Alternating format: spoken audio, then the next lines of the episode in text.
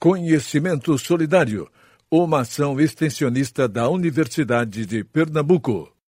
Então, gente, sejam bem-vindos e bem-vindas ao nosso podcast com o tema de Coronavírus no Mundo.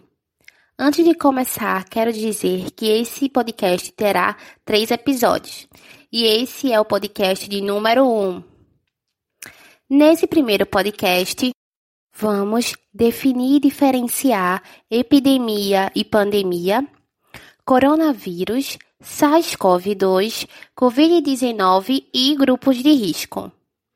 Então, epidemia é uma denominação utilizada em situações em que a doença envolve grande número de pessoas e atinge uma larga área geográfica, ou seja, ocorre um aumento fora do comum no número de casos e normalmente acontece de caráter transitório.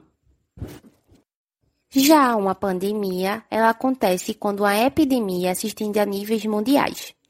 É o pior de todos os cenários e ocorre em uma larga escala global.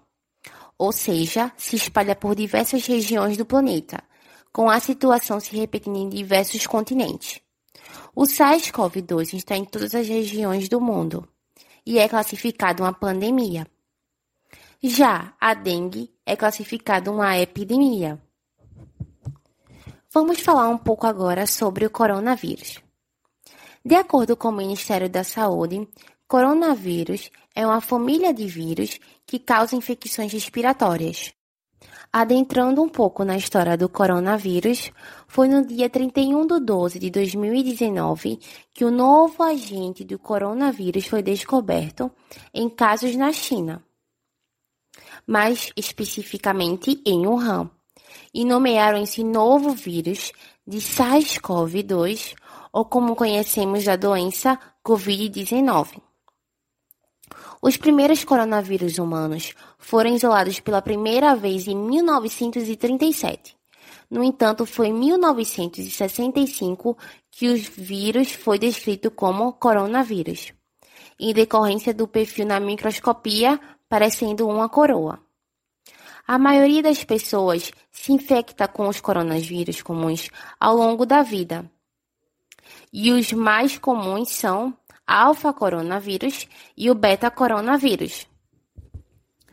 O SARS-CoV-2 se diferencia do coronavírus, uma vez que o SARS-CoV-2 é o nome oficial do vírus que atinge o mundo em 2020.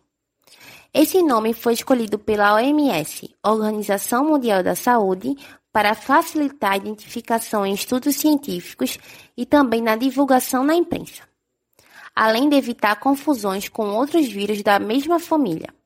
Ou seja, quem está com os sintomas principais como tosse, febre e dificuldade respiratória pode estar com a Covid-19, doença causada pelo SARS-CoV-2.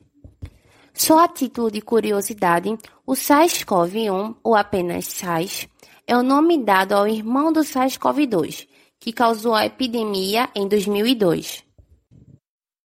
Já a Covid-19 é uma doença causada pelo coronavírus, SARS-CoV-2, que apresenta um quadro clínico que varia de infecções assintomáticas a quadros respiratórios graves. De acordo com a Organização Mundial da Saúde, a maioria dos pacientes com Covid-19 pode ser assintomáticos e também pode apresentarem sintomas que requerem atendimento hospitalar por apresentarem dificuldade respiratória.